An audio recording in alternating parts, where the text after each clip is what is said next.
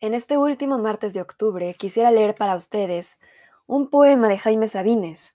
Él es uno de los poetas mexicanos más importantes del siglo XX. Y el poema que quiero compartir con ustedes el día de hoy lleva por nombre Los Amorosos. Los amorosos callan. El amor es el silencio más fino, el más tembloroso, el más insoportable. Los amorosos buscan, los amorosos son los que abandonan son los que cambian, son los que olvidan. Su corazón les dice que nunca han de encontrar. No encuentran, buscan.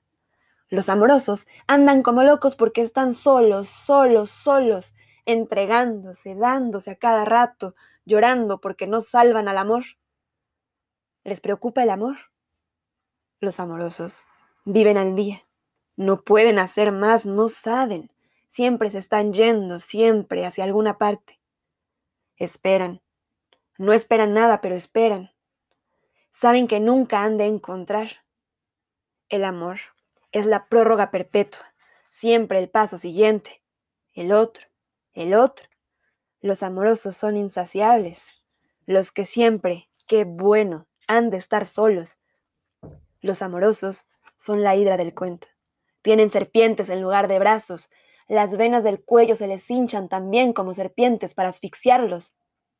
Los amorosos no pueden dormir, porque si se duermen, se los comen los gusanos. En la oscuridad abren los ojos y les cae en ellos el espanto. Encuentran alacranes bajo la sábana y su cama flota sobre un lago. Los amorosos son locos, solo locos, sin Dios y sin diablo.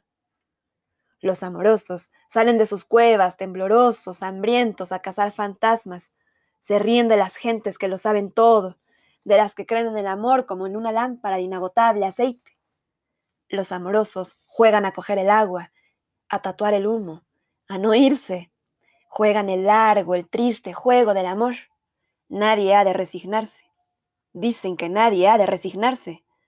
Los amorosos se avergüenzan de toda conformación vacíos, pero vacíos de una a otra costilla. La muerte les fermenta detrás de los ojos y ellos caminan, lloran hasta la madrugada en que trenes y gallos se despiden dolorosamente. Les llega a veces un olor a tierra recién nacida, a mujeres que duermen con la mano en el sexo complacidas, a arroyos de agua tierna y a cocinas. Los amorosos se ponen a cantar entre labios una canción no aprendida y se van llorando, llorando, la hermosa vida.